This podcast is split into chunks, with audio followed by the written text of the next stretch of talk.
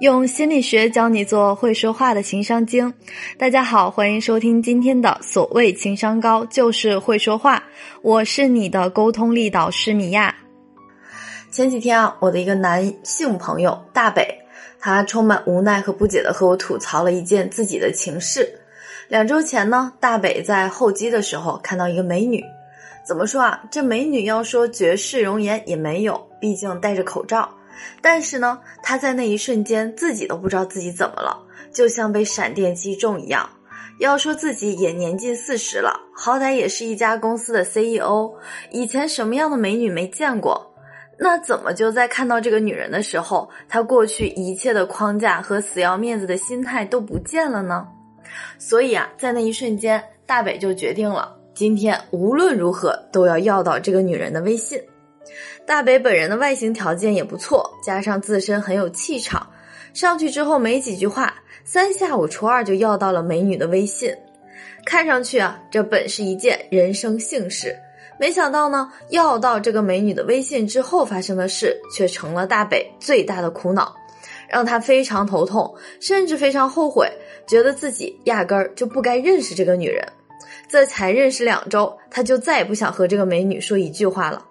问清楚具体细节后，我就明白，其实，在我们生活中不乏这样的情况。我有一个学员和大北的这个心动女生一模一样，叫小爱，外在条件都不错，长得漂亮，身材好，气质好。但她报名来咨询的时候，告诉我说，自己虽然能吸引到很多异性的注意力，尤其是最近认识的一个优质男老陈。但是呢，她总有能力让男人在最短的时间对自己绝望，彻底失去兴趣。这个原因到底是啥呢？今天课程里面，米娅就来跟大家详细讲一讲如何有分寸的回复别人的潜台词。我的这个学员小爱啊，虽然外表高冷，但是性格却真的可以用大咧咧来描述。而且呢，这个大咧咧的程度，有点让人确实没办法喜欢起来。老陈刚加了小爱姑娘的微信。姑娘就主动和老陈打了招呼，很快就热络的聊了起来。小爱还给老陈起了个外号，叫眼镜陈。要说这名字怎么听都不咋好听，感觉像眼镜蛇一样。小爱很快又主动提出说让老陈请他吃饭。老陈呢骨子里是个老实人，哪见过这个场面，嗯嗯啊啊，稀里糊涂就答应下来。结果在吃饭那一天，老陈开车去接小爱。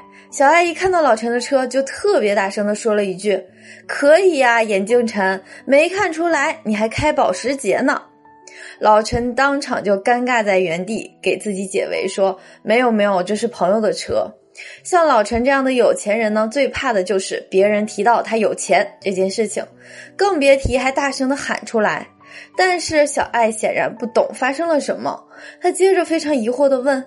啊，你的什么朋友啊？这么有钱的，他是做什么的？那你的车呢？什么牌子的？应该也不差吧？等小爱讲完这些，我不禁叹口气，哎，这么没有眼力见儿的姑娘，人家又能继续跟他好才奇怪。小爱啊，显然犯了一个沟通中分寸感的大忌，她好像呢，把她的心里话，该说的、不该说的，一股脑都倒了出来。当我们口不择言的时候，别提什么沟通的舒适感。老陈本来就对这个姑娘非常感兴趣，所以哪怕小爱什么都不说，他都会觉得跟姑娘只要待在一起就很开心。后来呢，找到机会，小爱试了一下我跟他说的方法，果不其然，老陈又乐呵呵的跟他待在一块儿了。其实我们之所以要沟通，并不是我要把我的一切想法在最短的时间内表达出来，而是有所选择的、有所保留的表达一部分。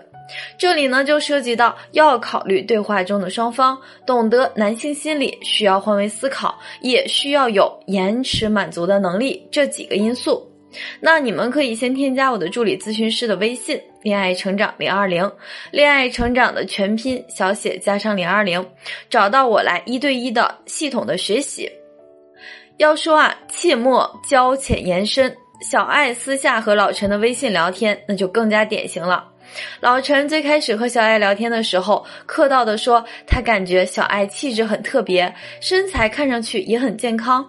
这本来就是一句普通的客套话，但小爱听了后却非常坦率的解释说：“哦，那我之前可参加过选美比赛呢。然后呢，就把自己的三围分别是多少多少，具体的数字都报了出来。老陈当场被惊到，觉得这个姑娘太直接了，自己没有打算要知道这个。老陈呢是一个搞文化的人，本身很在意那种朦胧的美感。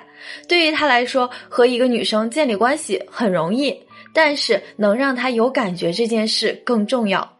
对于大多数男人来说，他们更会被有神秘感的女人所吸引。毕竟，男人需要征服欲，才有动力去完成初期关系的建立。小爱的这种表现和我之前的一个学员一样，她很想找话题和男神聊天，一听说可以聊童年这个话题，就开始滔滔不绝的和男神大聊特聊。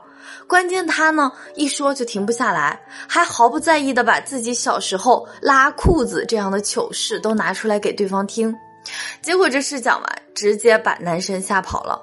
我们说，适当的坦诚和真实是可以让对方看到你可爱的一面，但是关系基础没有那么熟的时候，就先不要讲那么深的话题。我们要学会在合适的阶段做合适的事情，聊合适的天。小爱不知道怎么做，常常会犯分寸感的方面的错误。我教他呢，使用了镜子法则，也就是观察对方和你聊天的热乎程度，加上对方暴露了多少信息量，加上对方关于亲密感语言尺度的使用，用这三点去对照自己的对话，帮他成功拉住了脱缰的马绳。那小爱是个聪明姑娘，一期课程没上完，就跟老陈进展神速。一个高情商的人，不仅仅可以照顾自己的感受，一定也有能力照顾其他人的感受。那么，如何去把沟通中的分寸感，还大家呀，还需要在自己的实践里多去揣摩和感受。你们呢，也可以把自己的沟通心得来和我交流一下。今天的节目就到这里，喜欢可以订阅我们的专辑。有情感问题想要解决，找到我来一对一。